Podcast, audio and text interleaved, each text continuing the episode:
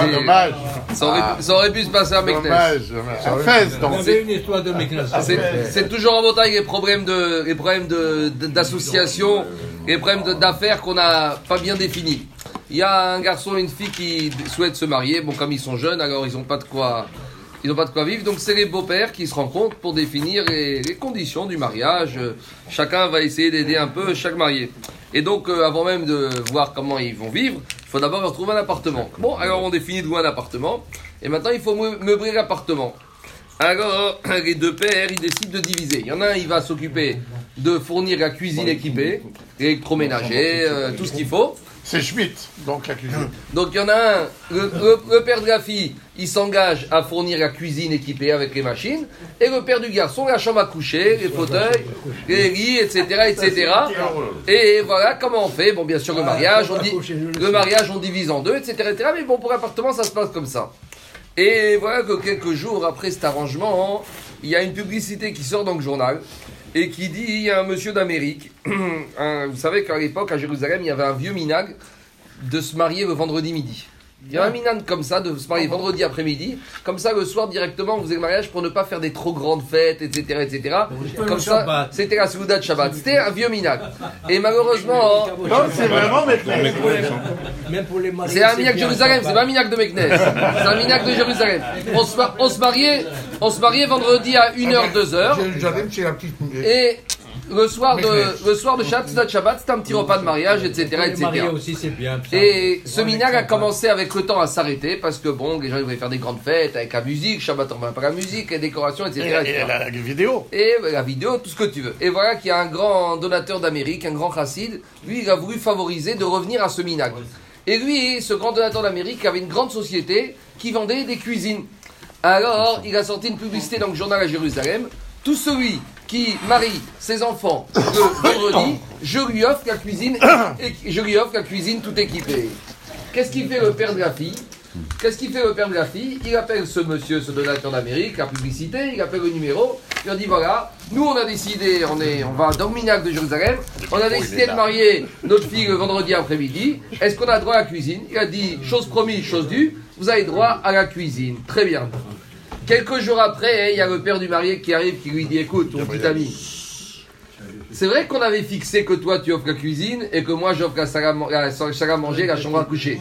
Mais vu que maintenant tu as gagné le fait d'avoir la cuisine tout équipée par ce riche donateur d'Amérique parce que tu fais le mariage vendredi et moi j'accepte. Donc maintenant tu sais quoi? On a gagné les deux la cuisine et la chambre à coucher et la salle à manger, on va diviser en deux. On va Non, partager en non, deux. non, non, non. Donc, qu'est-ce qui se passe maintenant? Qui a raison? Eh, C'est des histoires qui peuvent arriver tous les jours, vous savez, ces histoires-là. Alors, comment on doit, comment on doit, gé- co- Chacun son mesel. comment on doit gérer la bataille Comment comme- C'est l'histoire de la vanne, c'est la paracha de la semaine.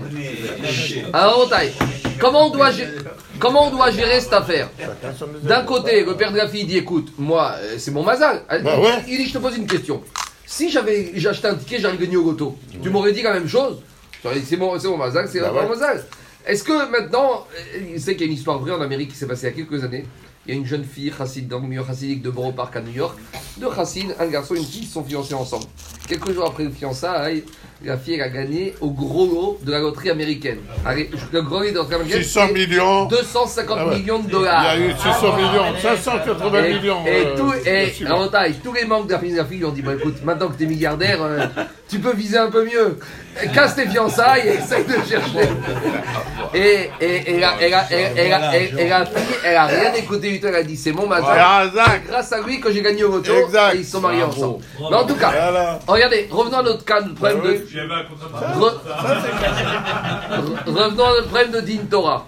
Ici, qu'est-ce qui se passe Le père de la fille dit écoute, c'est vrai que j'ai appris la publicité, c'est vrai que monsieur donateur numérique il offre la cuisine équipée parce qu'on fait match vendredi, mais ça c'est pour Mazal.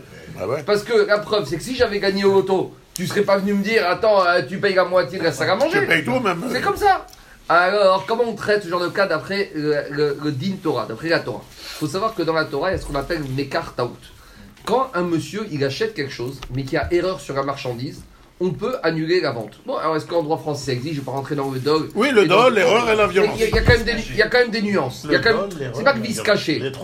C'est pas le que- dol. C'est pas que vice caché, c'est oui, que oui. S'il y a Mekartaout, erreur sur la marchandise, on peut revenir en arrière. Mais erreur sur la marchandise, dans le droit hébraïque, dans le droit de la Gemara de la Torah, il va très très loin. Il va même sur la pensée. Il ne va pas que sur la chose elle-même, il va même sur la pensée de l'acheteur Ah, ça et du vendeur.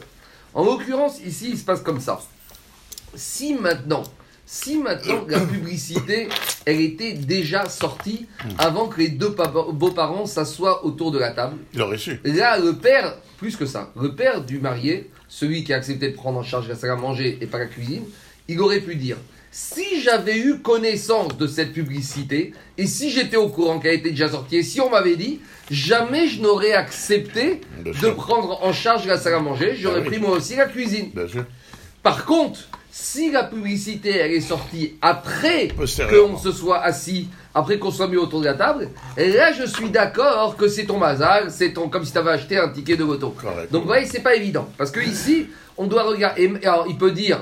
Alors qu'est-ce qu'on vient de dire? On vient de dire que si la publicité était sortie avant que les deux beaux-parents s'assoient autour de la table, il peut le père du marié prétendre à Mekar Taout, à une erreur sur la marchandise. Où est l'erreur? C'est qu'il peut dire moi si j'avais été au courant, ah mais monsieur, il fallait te mettre au courant. C'est pas mon problème. Je Nul peux lui dire ignorer la loi. Non, ouais, justement, c'est pas ça.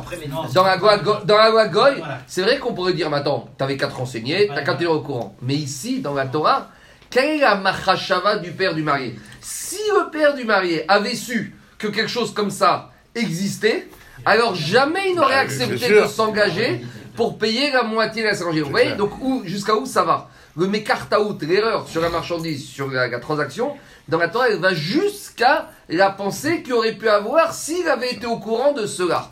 Et à partir du moment où il peut dire, moi j'étais pas là, ou j'ai pas le journal, ou j'étais en vacances, ou j'étais à l'hôpital et j'ai pas pris connaissance de cette publicité, de cette annonce. Et si j'avais eu connaissance, jamais je ne me serais engagé. Donc si la publicité est sortie avant la rencontre, il peut tout à fait annuler et dire maintenant on a droit à la moitié et moi on va partager la salle manger en deux. Mais si, par contre, après qu'il se soit assis, le donateur d'Amérique a décidé de faire cette publicité, là, il peut rien prétendre. Parce qu'au moment où il s'est engagé, il n'y avait aucune pas. possibilité autre que cette chose-là arrive, à moins de rentrer dans la tête. Donc si la publicité, si la publicité, si la publicité elle est sortie après, le père, de la, le père du marié ne pourra pas se prévaloir et en disant si j'avais su.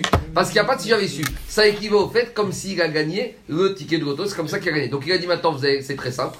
Vous- On va voir la date où vous êtes assis pour décider la répartition de l'équipement de l'appartement. Et on va voir à quelle date la publicité qui annonçait cette ligne électronique est sortie. Et en fonction de ça, soit vous payez la moitié, soit le, le- le type il paye 100%. Juste maintenant, Rav il va rajouter juste une petite à la fin. Il est pas. euh, C'est juste là.